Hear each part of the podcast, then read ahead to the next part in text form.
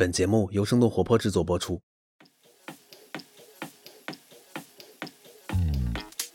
参加这个节目之后，去重新思考这个高阶到底是什么东西，然后我感觉它其实就是一种掌控力。你要掌控自己的工作节奏，掌控自己生活节奏，然后呢，掌控你的老板的预期，然后掌控客户，掌控你的团队。那它跟低阶的区别，低阶确实就是没有这种掌控力，你自己很容易就会慌。你不管是接到一个项目，和人相处，和领导对话，你没有那个游刃有余的那个掌控力，就不要在自己做不出来的时候逼自己。因为大家很多时候都会这样子嘛，觉得哎呀，这马上就交了，我在这边如果什么都不想，什么都不做，我会特别焦虑。但是这个时候你越想，就肯定是越想出来。就之前有一句话就翻译成中文，就是你最好的思考是在你没有思考的时候。所以就是当你在吃东西，你在睡觉，你趴在那儿睡觉，然后你可能在跟大家聊天的时候，你那个脑子其实潜意识里面你是有那个项目在的，它就会慢慢的，它很放松，它就会出来一些好的想法。好的领导真的会让你的天花板很高，因为我的第一任领导就给了我非常长远的影响，包括我还现在都会跟他讲第一任领导教我的事情，教给我现在小朋友们。然后就是他让你知道，你跟了他，你是他教出来的人，你以后的天花板就是那么高，你要做事情都是有标准的。我觉得好领导是非常有典范作用的。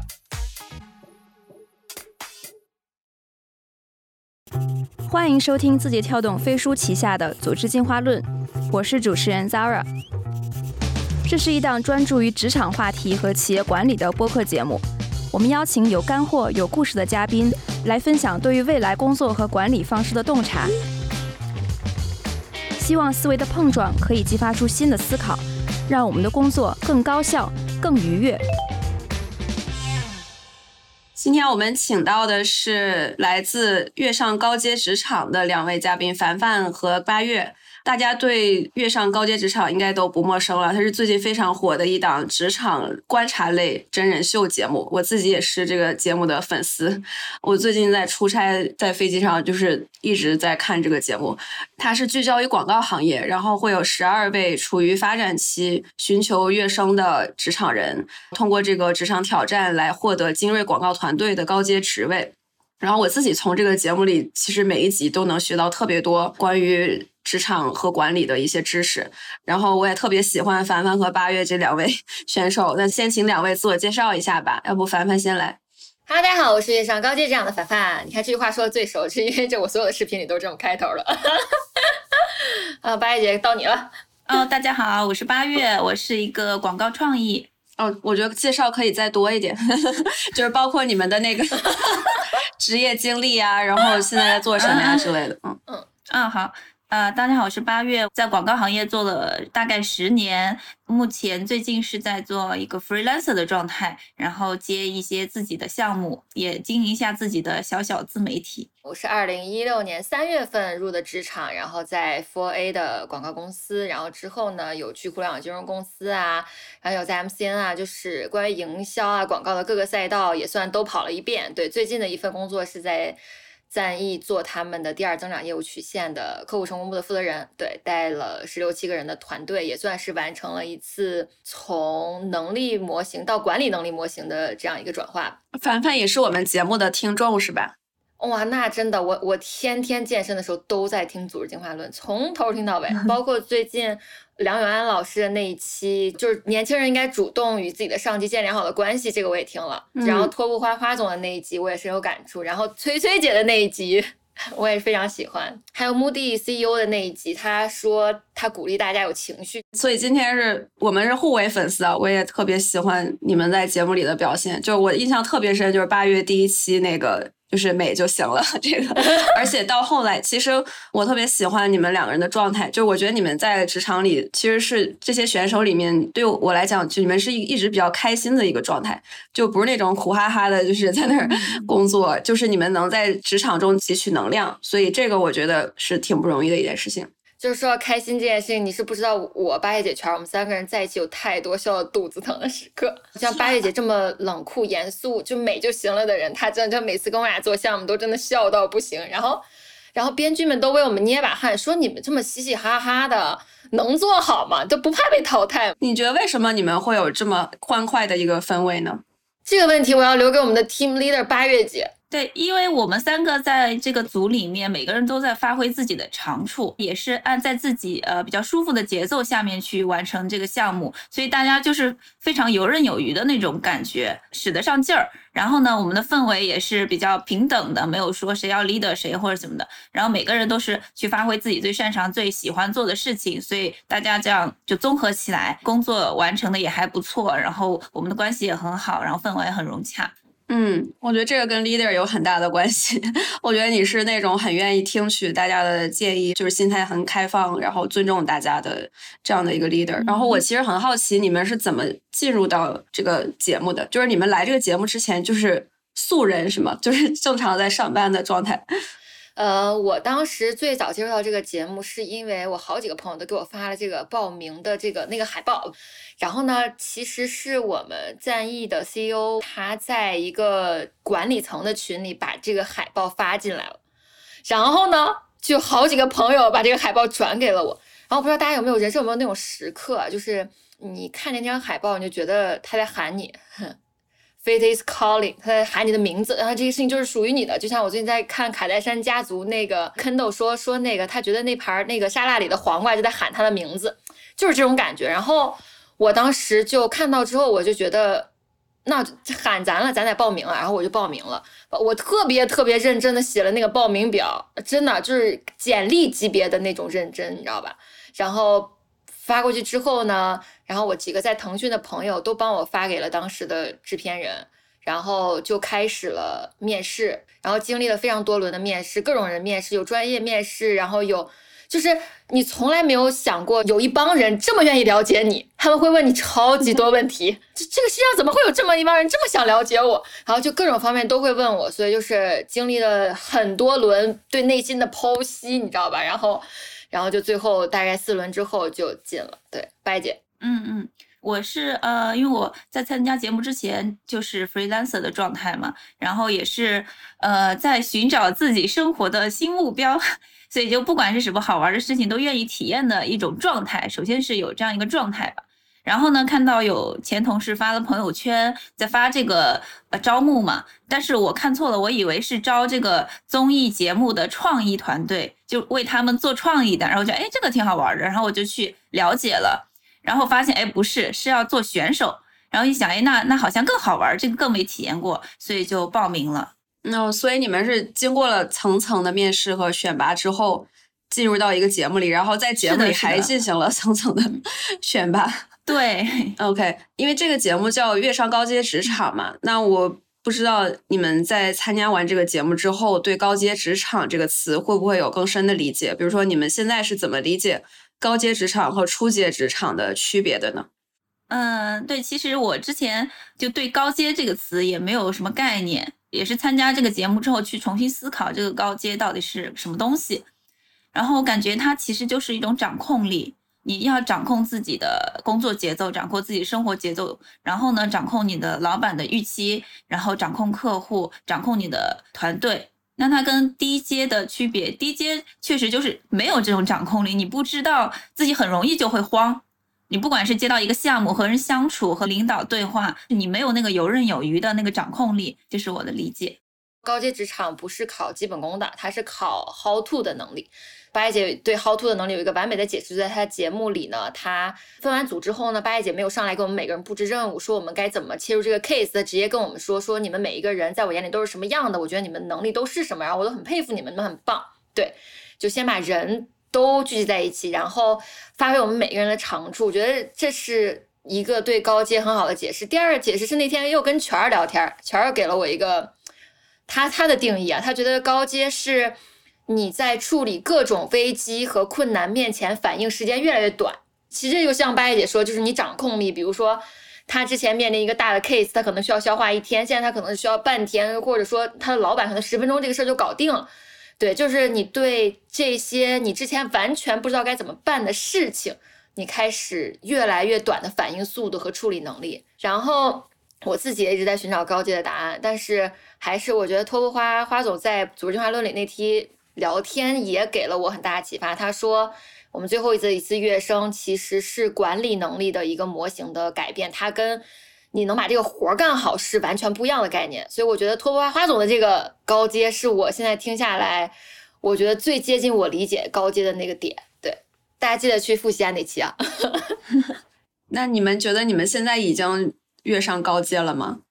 我觉得我还没有，就是呃，你越往上走呢，你越觉得自己能力不够。就说你知道的越多，越觉得自己知道的太少。所以我觉得我永远都不会在一个自己觉得自己高阶的状态，因为永远有人比你高阶。所以这个高阶它没有真的没有说六十分是一个高阶，还是八十分是一个高阶。我觉得我立高阶也还是在攀登的下一座山吧，就是因为你的层次到了这座山，所以你永远觉得高阶在那座山，所以就是我觉得是一个不断挑战自己高，我觉得是一个动态的过程。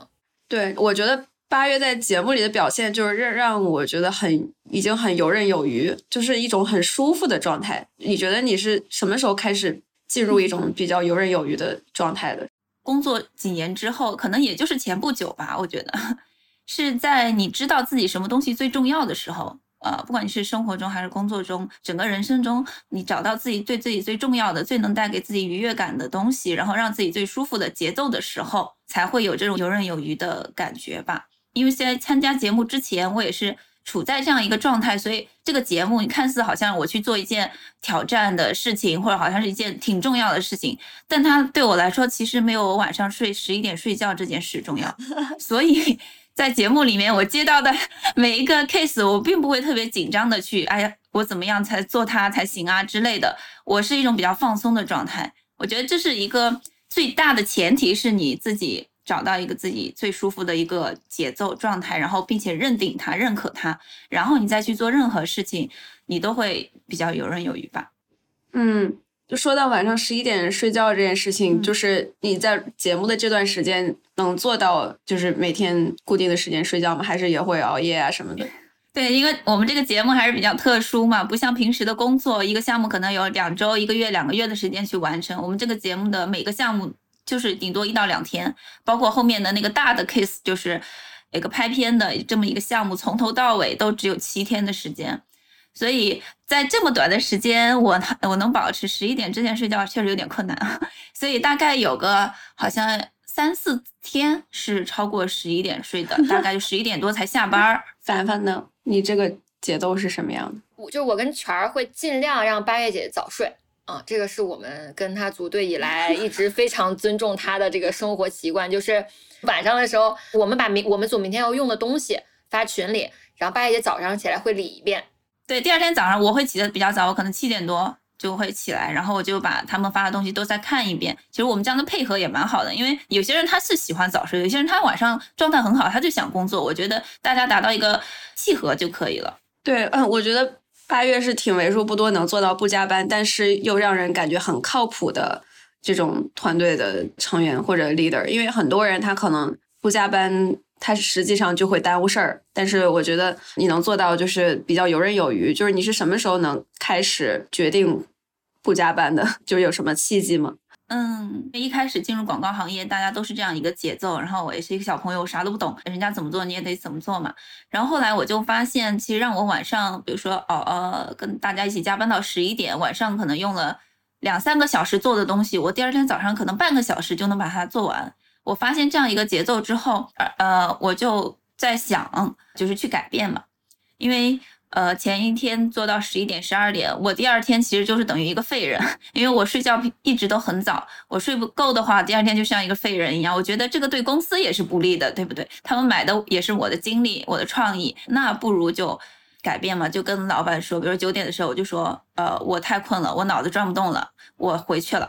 第一次可能大家会觉得，哎，大家都在这儿，你怎么回去了？但是你这么不要脸的说出来了，大家也哦哦，好吧，就让你走了。然后呢，可能通过几次，然后也会看到第二天我确实比较早的把这个东西完成了，所以比较熟的人会知道你就是这样的节奏，大家会比较放心。但如果再去一个新的公司、新的环境，大家还是要适应一段时间，一开始会觉得挺慌的。就像我们在节目里面，当我第一次。就是说，呃，我七点钟就走了。我们我的组员就是刘全和惠思，他们好像是有点焦虑的。我一开始没有意识到这个问题，我也是后面看了节目之后，我才发现，哦，确实这个处理不太得当。因为第一次跟你工作的人，他们确实。心里没底。嗯，那你们是怎么确保就是不靠延长工作时间来提升产出的？就是工作产出一定和工作时间是成正比的吗？对于创意工作，那肯定不是跟时间成正比的。比如说，给我一个项目，呃，是一周之后要交一个创意方案，那我可能前六天我真的啥都想不出来，我到第七天的晚上的九点，我可能就想出来了。所以，创意真的是跟工时间没有关系，还而且是需要你知道你自己什么时候状态最好，然后在那个状态最好的时候集中精力，一下子就把它做掉。对，其实其实我要讲这个故事跟八爷姐刚刚说那句话是相关的。就是我记得非常清楚，我们第一次的那个极限挑战，我们三个真的在那儿什么都想不出来。然后那天还特别热，然后八叶姐就突然站起来说：“我不行，我太困了，我要去睡觉。”然后她就走了。然后你看她下一秒她就睡着了。然后呢，十分钟之后全儿说：“我也好困。”然后下一秒他就趴桌子上睡着了。然后这个时候，很多摄像机都对着我，我说不行，我一定要成为我们组再挺一会儿的那个人。然后因为其他组都在热火朝天的脑爆，你知道吧？只有我，那我们组已经睡了两个了。然后我在坚持了五分钟之后，我也真的不行，我也就趴着睡了。然后睡醒之后呢，八姐给我们买了甜品，然后我们就吃完甜品。说实话，那天下午五点我们才想出第一个 idea。所以说，就是你在特别累、特别困的时候，确实状态不好的时候，确实想不出来。这个真的没办法，想不出来就是想不出来。第二天早上，我跟全儿在办公室十分钟想出来第二路。所以说，这种东西真的就是就是像八姐说，你得休息好，你得休息好，然后你的脑子都在想这个，你先去干会儿别的，你潜意识里它其实在帮你想，然后那个东西一下有了就是有了。这个就是我们那个当时的 case，我记得非常清楚。然后再想不出来 idea 的时候，我我然后我跟全儿又看见八叶姐说我们想吃椰子豆，嗯，就是说就不要在自己做不出来的时候逼自己，因为大家很多时候都会这样子嘛，觉得哎呀这马上就交了，我在这边如果什么都不想，什么都不做，我会特别焦虑。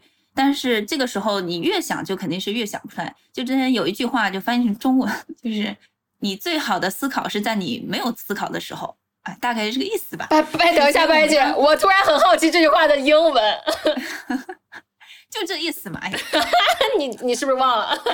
然后呢？所以就是当你在吃东西，你在睡觉，你趴在那儿睡觉，然后你可能在跟大家聊天的时候，你那个脑子其实潜意识里面你是有那个项目在的，它就会慢慢的，它很放松，它就会出来一些好的想法。是的，我有时候就趴在那儿睡觉，嗯，睡着睡着我就想到一个东西，然后就起来写了。是做梦想到的吗？就是你是半睡半醒，但是你的脑子其实在那一直在在动的。嗯，还有洗澡的时候也很容易想出好的。对，哎，对对对对，对，就是我洗澡的时候就会，就如果突然想到，我就赶紧记下来，然后发给八月姐。然后八月姐跟我说：“你不是去洗澡了吗？”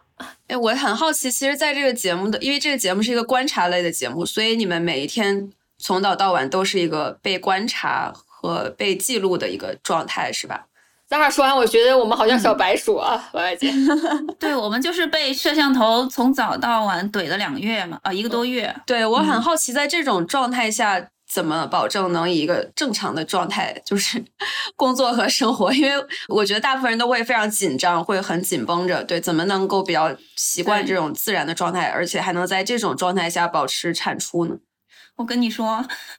在这个节目参加节目之前，我以为就是美美的拍摄就好了，啊，虽然是一个职场节目，但我觉得拍摄的部分是大于工作的部分。我以为，但去到那个地方接到第一个播出之后，我发现啊，这是真的要认真干活，而且播出去所有人都看得到，完全就代表我的水平，我影响到我后半生的职业生涯的那种感觉。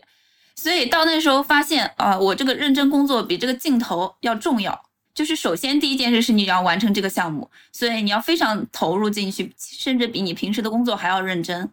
所以你非常投入之后，你就对镜头会有时候会忘记，但是有时候又会恍惚啊，我刚才说那句话该说吗？就偶尔会有这样子的恍惚。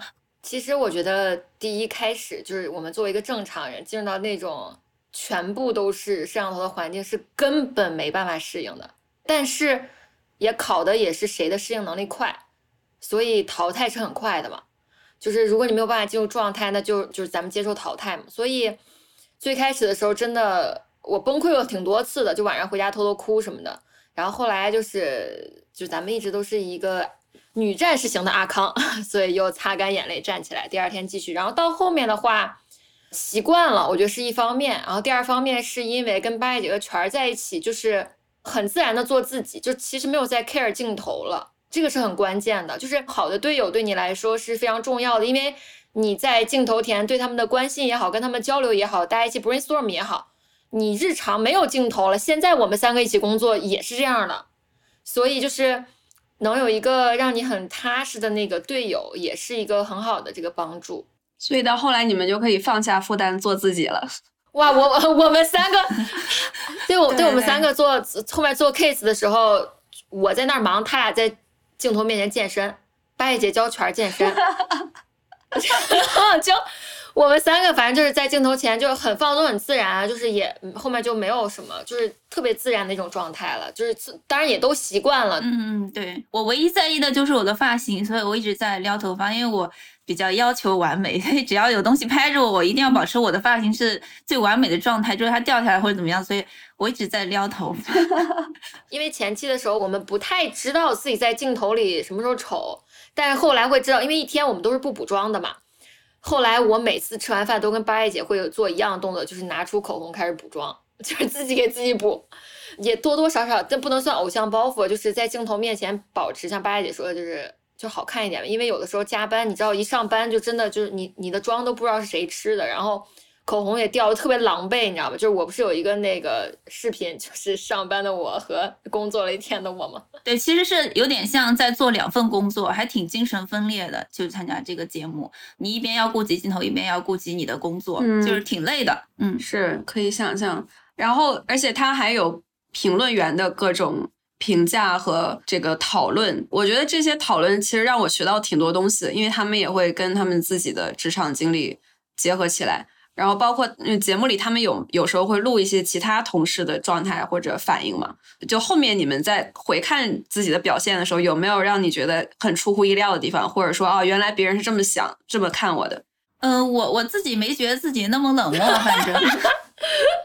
虽然我一开始说了什么冷漠，但是我后来进去跟大家相处，我觉得自己还挺亲切、挺热情的。但是后面回看的时候发现，啊啊，确实不怎么热情。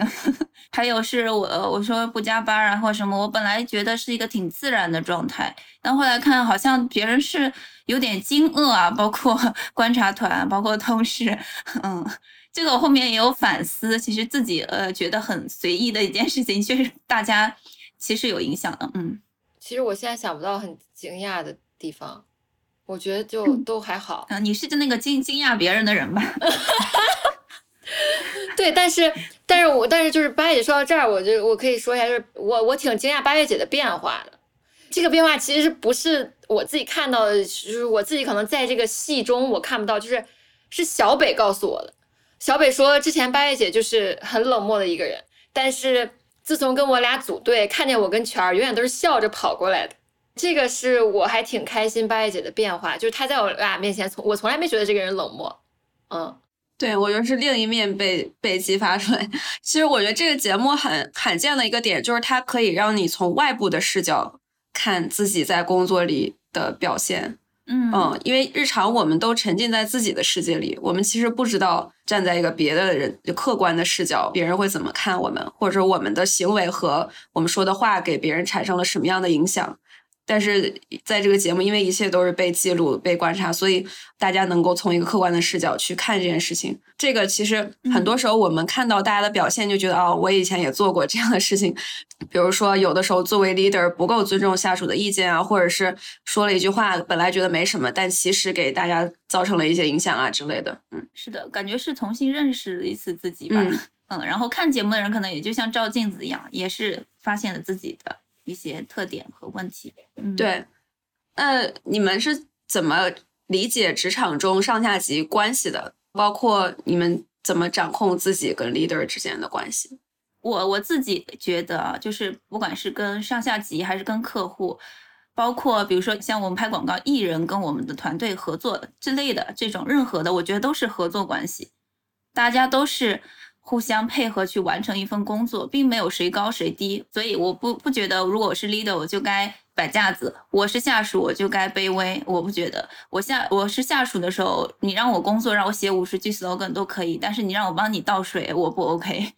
这不是我该做的事情，我们只是合作关系。我会尊重你，因为你的能力很强，有我学习的地方，我会欣赏你。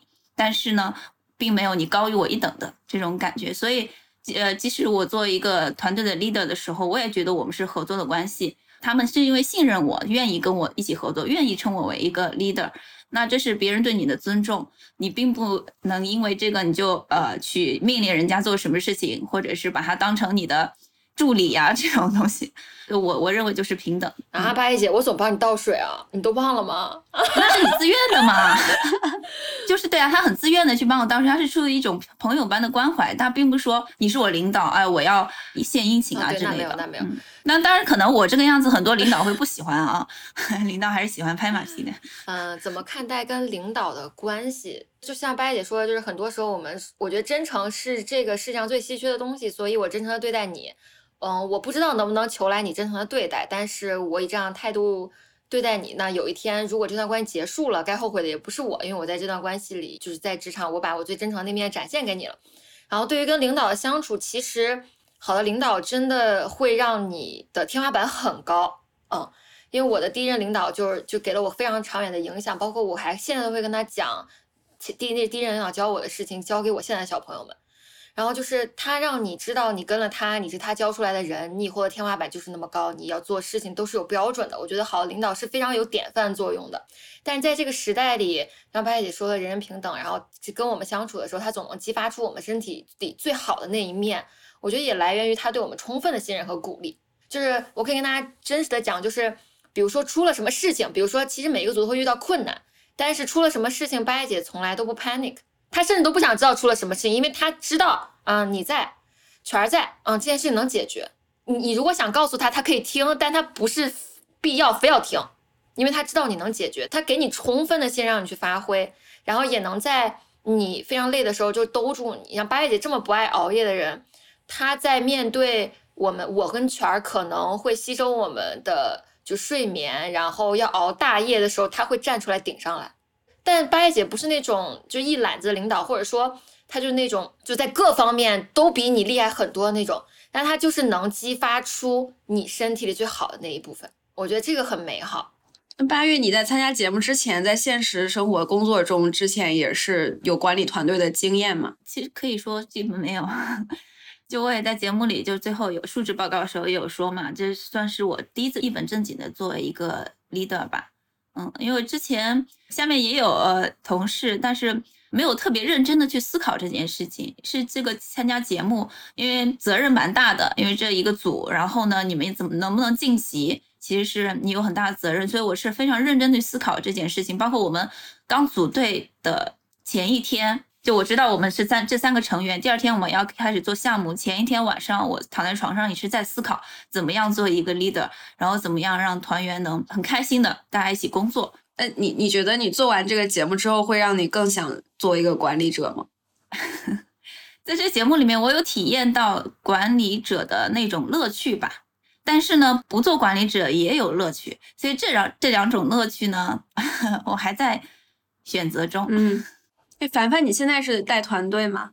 对我之前带团队，然后从四个人到十七个人，经历了很多，嗯嗯，大家都经历过的事情，有很多心酸。就是之前所有的事情都亲力亲为嘛，就觉得不敢放手啊。这些就是组组织计划里论里提到的所有领导走过的一些弯路啊，凡凡都走过。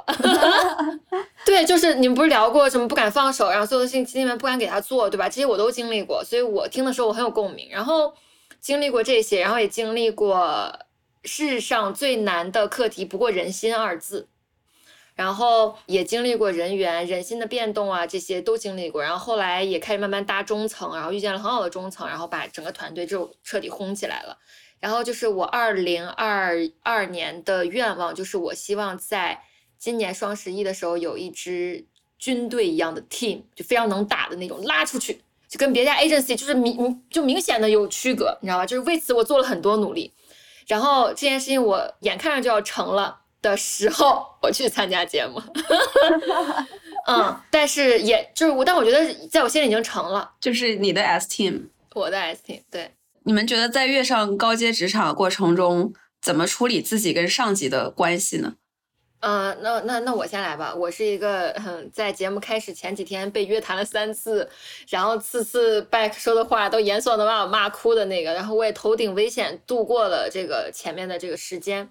很重要一点就是管理他嘛，管理他，你要管理他的预期，管理他的目标，然后也管理他的这个对你的期待。就是一开始 back 对我的期待是很高的，但他其实不太了解我这个人。我这个人就是就是比较外放那种。他第一个 challenge 我的点是我为什么在迎新会跳舞？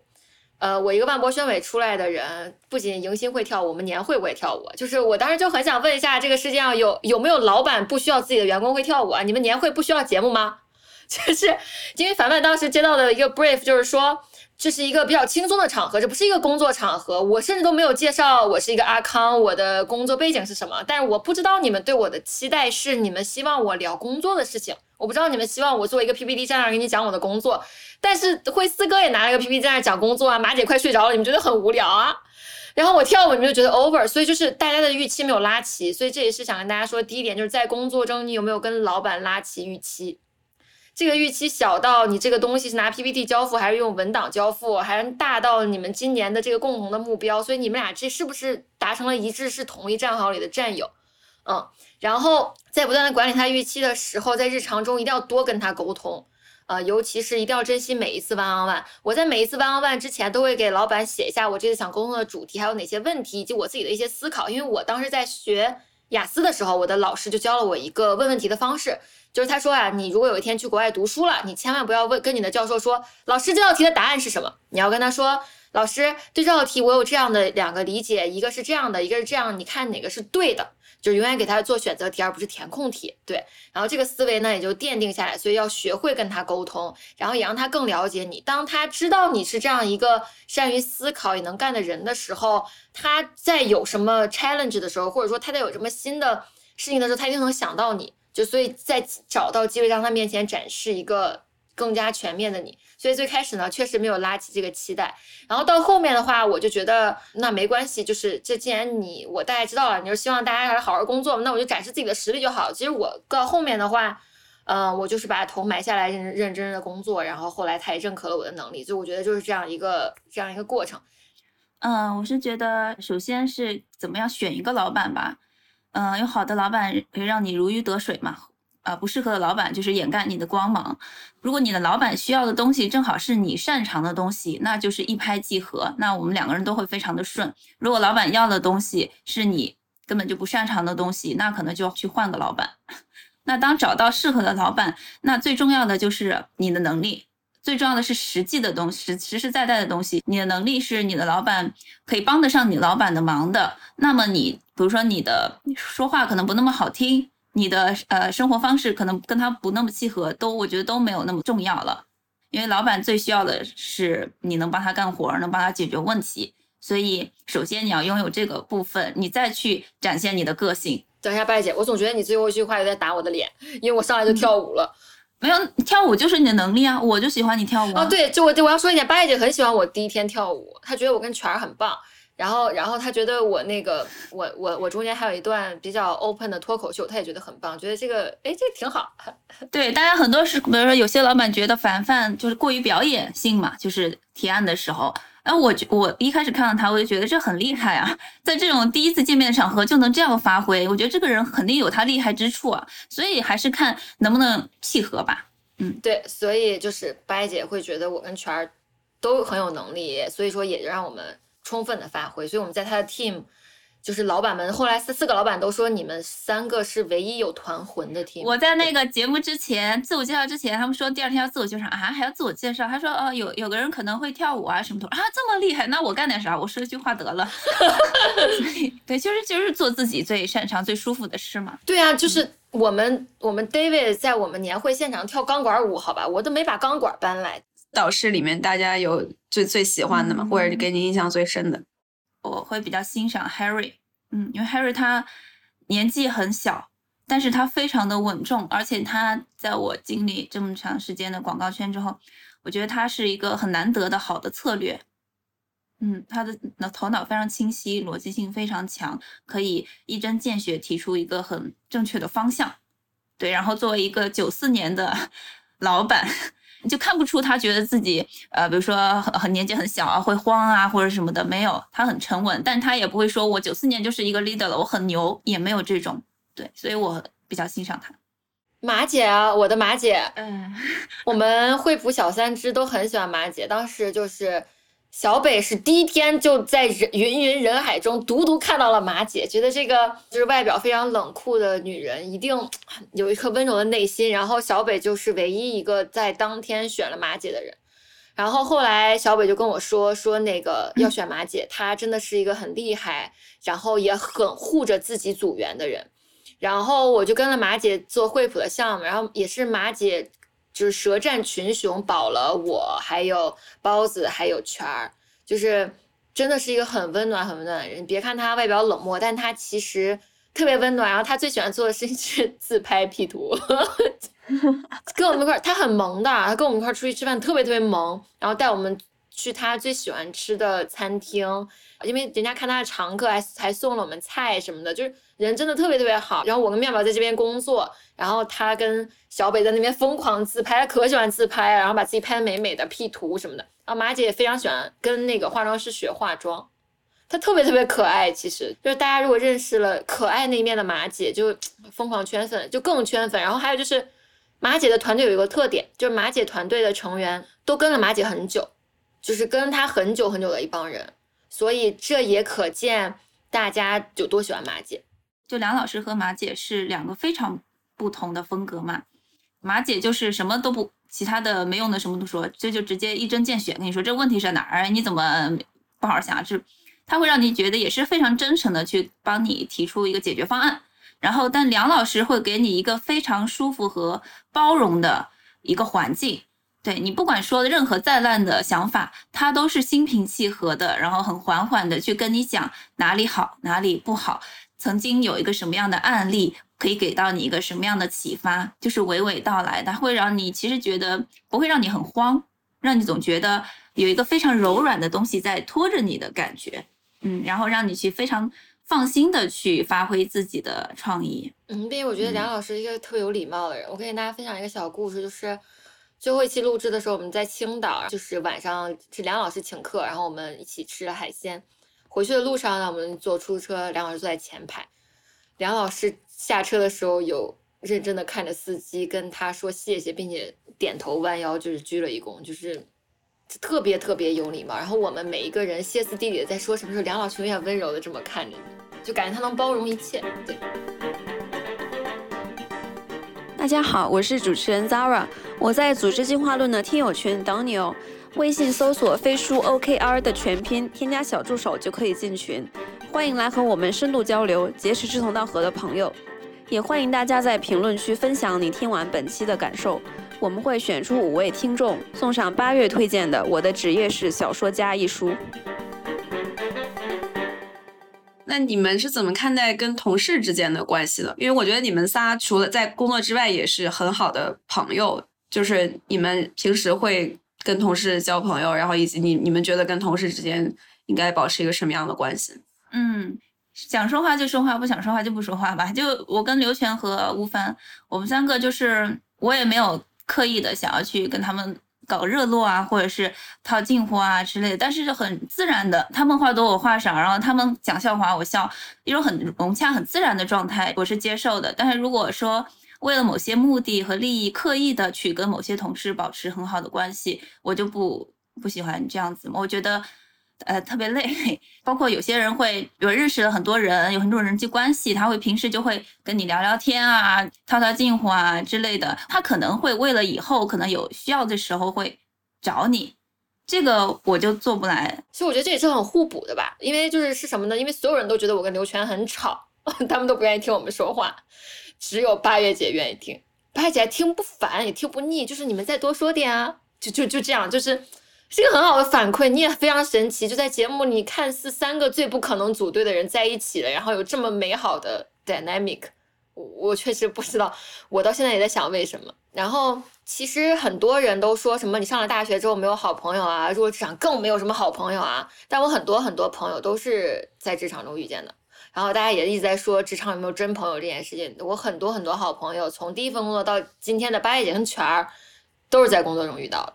所以就是还是那句话，就看你怎么对待别人，也看你能遇到什么人吧。就是我们不用把这个定义下的太早。对，嗯，其实就是不是不去刻意的维系关系，好的关系它自然而然就会好变成好的关系。嗯嗯，那在跃上高阶职场里面，所有同事里面最欣赏的是哪一位？除了八姐跟圈儿之外，也除了我的好朋友小北之外，非凡姐吧。非凡姐真的是一个非常在工作里非常非常认真，因为她非常爱广告这个东西，你是能体，就是后来跟她在一起工作是非常非常能感受到，她是有一个很高的标准在那儿，就是你这个标准以上的东西我们是可以教的，标准以下的东西你就不用想了，肯定过不了。所以我觉得她一直以来都是这么做的，并且非凡姐也是一个非常。爱唠嗑的人，就是我俩，就每次都就是你知道，就随便插对方几句啊，都现在也就也很开心，是个很轻松的人。嗯，其实我自己看这个节目很有收获，也是因为我觉得我跟很多节目里的选手可能处在差不多的一个阶段，就是我们都是比如工作五到十年这个区间，就是你已经积累了一定的经验，但是也还没有上升到一个特别高的 level，就可能在那个中层或者是从一个。普通员工在往职场高阶迈升的这么一个状态，然后在这个阶段其实挺痛苦的，因为就是它不高不低嘛。其实你如果你让你做一些非常基础的工作，你又会觉得啊我已经有一些经验了。但是如果让你去做一些更高阶的工作，可能又觉得自己的能力够不到。对，我不知道你们会不会有这样的感觉，然后你们是怎么看待，就是在这么一个职场的阶段，怎么能让自己保持一个非常好的活力和状态呢？嗯，对，会会有这样子的阶段吧。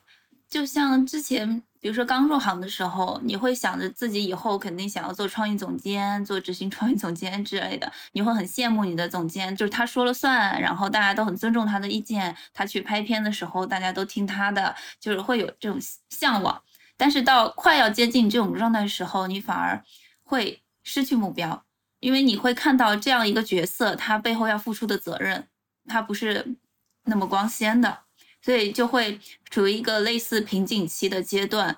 嗯，我是继续往上呢，好像也不向往，不想成为那样子。但是我保持原地呢，我也觉得我不能就这样了。在这个时候，其实他一定会未来会有一个方向的。但当你还不知道的时候，我就是保持让自己进步，就啥也不用想，我不用想我之后是当总监，我还是转行还是干嘛，我就让自己进步，任何方面都可以。你可能就是健身，让自己的身材进步；你可能就是学个英语，让自己的英语进步；你可能就是出去多体验，学个东西，不是认识，甚至学个滑板什么的，让自己的技能进步。任何事情，只要让自己是在一个进步的状态，我觉得它肯定会带给你一个意想不到的机会，然后你并且能抓住它的，就是让自己的能量变强，你就会吸引到好的东西过来。我其实特别能理解大家说这种 不上不下的状态，所以我觉得。在这个时候，反而要戒骄戒躁的开始把自己放得很低，开始学新的能力模型了。不管是读很多书呀，还是跟很多人对话呀，我觉得就是我们开始学新的东西嘛。开始学新的东西就会少一点焦虑，也会少一点，也能缓解这种不上不下的状态。然后另外就是多想一些可以让你整个团队往前走的东西，那个东西是你需要花时间去想去搭建的。比如说，怎么让整个团队提高效率？不管是内外部协作，还是跟客户的沟通，让大家整个起来。所以我当时就花了很多时间去整理这些事情，包括关于每个客户的，就是我服务的每一个客户，我都写了一个超级长的文档。从这个客户他之前的职业生涯，他喜欢吃什么、干什么，就整个这个客户服务下来，他介意的点，包括这个品牌所有的东西，我都会列清楚，因为这就是为了。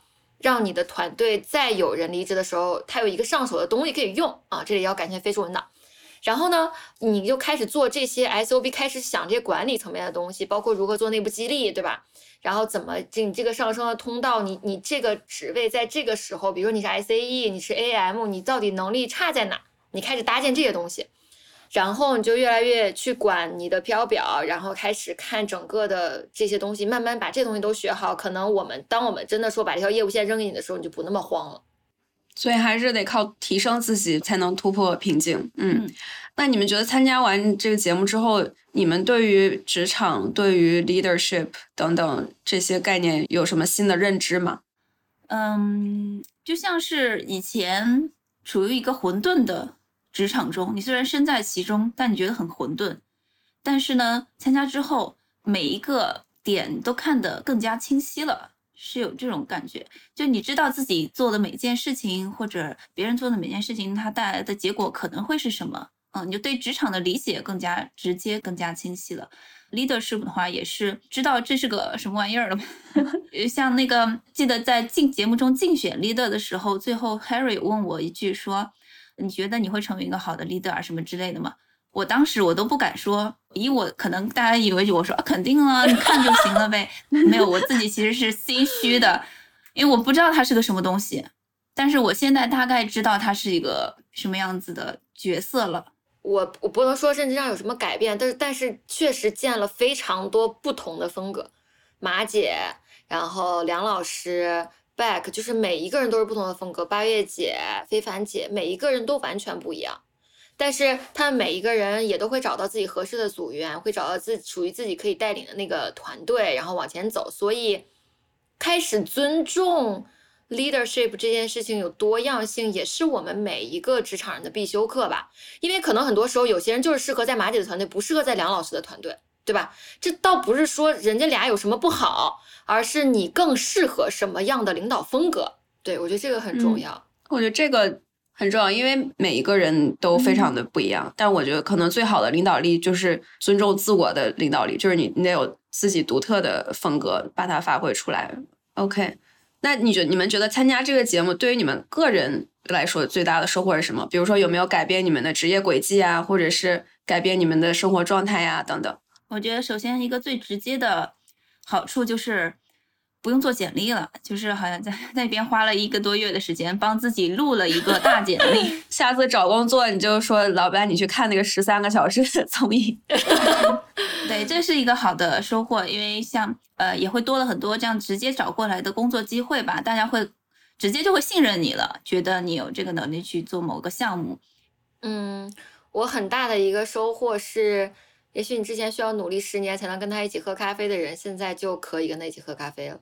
就比如说，我之前是在播客里认识的三水老师，然后我在节目就见到他了。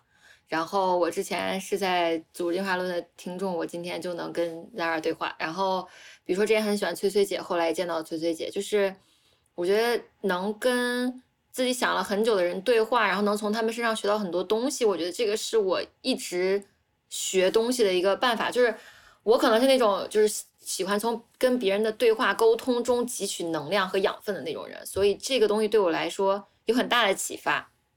那你们觉得对你们来说工作的意义是什么？以及就是参加节目之后，这个想法有什么变化？呃，工作对我的意义来说，说实话，呃，工作是真的让我从心底自信起来的那个基石。就是你之前老说自信自信，哎，我想问你自己肚子里没点水，你怎么自信啊？这自信是哪儿来的？对吧？然后因为过往原生家庭的一些打击，所以我一直都是一个内心真的挺自卑的人。这虽然大家都看不出来啊，所以说工作真的是让我一点一点有了行走江湖的能力，锻炼了我很强的一个肌肉，然后让我真的一点点从内心自信起来。我知道，不管走到哪，我都有能力养活自己；不管走到哪，我都能够拿着这把剑行走江湖。我觉得这是很重要很重要的一个基石。也是因为这件事情呢，所以当你把自己的工作的一面去暴露在综艺里，很多人对你的这个基本功或者对你的工作能力产生质疑的时候，会动摇一下你这个自信的基础。但后来我想清楚了，就是我们这个综艺是没有脚本的，但剪辑是有脚本的。我们总是就像大家说，他总能在我们每一集里学到一个特定的东西。那我们每一个人物是什么怎么样不重要，我们每一个人物都是服务这个主题的。那如果我们每我我这个人物在这个综艺中的这个人物能给你或多或少的启发，让你在工作中有一些反思，或者是当一个镜子照见自己，那我就是有意义的。我就我后续开始这样理解这件事情，并且这样的理解也帮助我更好的面对一些不好的评价，然后也能够把我自己这个自信跟这个综艺大家对我的恶评之间分开。嗯，就是我自己能干多大事儿，扛多大 KPI，然后带多大团队，我心里有数。啊，这是我一直行走江湖的根基，这也是工作带给我的。嗯，我觉得对我来说，工作就是一种人生的体验，就像是你家庭生活也是一种体验，它还可以是一个自我的表达的机会。因为不管是任何形式的工作，它都是一种自我表达机会。不管是我做出一个作品，还是我跟人相处，我的相处方式也好。它是啊，让你整个人去释放出来的感觉。如果你经常长时间待在家里面，我会觉得我很憋着难受，就是那种表达欲没有释放出来。虽然看起来我好像也没有很想表达，但是我的精神世界、我的想法、我的思考，我是非常希望通过我的工作去表达出来的。所以我不会把它看成一个，比如说赚钱还是实现我的目标，那可能是顺带去做的一件事情。凡凡，你在工作里是用飞书是吗？能不能讲一讲你用飞书的一些感受？我是在上一家公司的时候开始用飞书的，当时呢，我还没有上手，然后我还在琢磨怎么跟别人开会，然后我的老板当时就跟我说了一句话，他说，开始使用飞书，你就会体会到信息流动的优美性。我当时真的一个头两个大，我说我连会都不会开，还信息的优美性，呃，但是渐渐的过程中，我呃好像开始理解他说的这件事情了。比如说我这个文档啊，比如说开会之前我们都会先读文档，因为就是飞书的人专门来给我们培训过怎么开飞跃会，然后大家之前都会先读文档。虽然有时候我真的很忙，没有时间读，但是老板会提问，你知道吗？所以，所以就一定会读那个文档。然后开会的时候也是啊，就是如果有人没有来开会，你把飞书妙记直接把笔笔记转给他们，他们都会会看。还有就是跟别人沟通的时候，我很喜欢拼这个功能。我可以说我在微信里一直在找拼这个功能，你知道，我想把我跟八月姐说的重要的文件，她会忘了东西给它拼在那儿，但是没有找到，所以就是我非常喜欢在飞书里拼东西。比如说你有一个自己的凡 team 的群，然后你希望大家记住什么群规的话，你都会给它拼好，然后你就可以直接查看。我觉得这个东西很方便。然后我我我还特别喜欢一个功能，就是你不用回我，但是你可以在这句话上给我发表情。我特别喜欢这个功能，然后就是在飞书在慢慢的使用飞书的过程中，开始体会就是飞书整个信息流动的优美性。然后我们所有的文件和文档全部都要求上传飞书是在线版本。这当时在对于我们在上海三个月来说，我们 team 是没有什么影响的。呃，然后为此呢，我们老板也花了很多钱为我们 team 扩容。对，我觉得飞书其实非常适合创意行业，嗯，因为创意行业都有大量的文件啊，然后。文档啊等等这种资料嘛，如果用一些偏个人的聊天软件，它是很容易丢东西的，包括很多大文件也不容易发，很多东西就没有留存和记录，所以其实我觉得飞书还是蛮合适的。对，像我们现在跟八月姐做 case，我就会把所有的 case 这个从头到尾发生了什么事情，然后。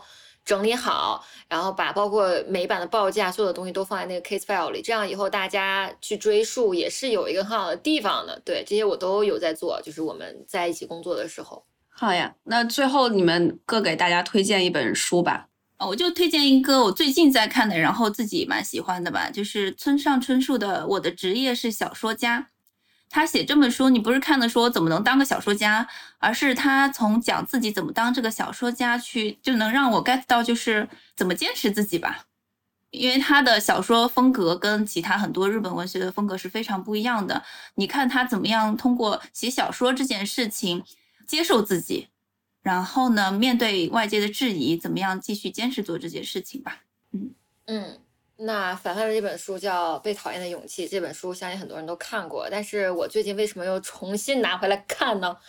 呃，因为太需要其中的一些话，比如说你的课题是你的课题，别人的课题是别人的课题，要做到课题分离，这也是我前段时间有点焦虑，包括看到一些负评和弹幕之后。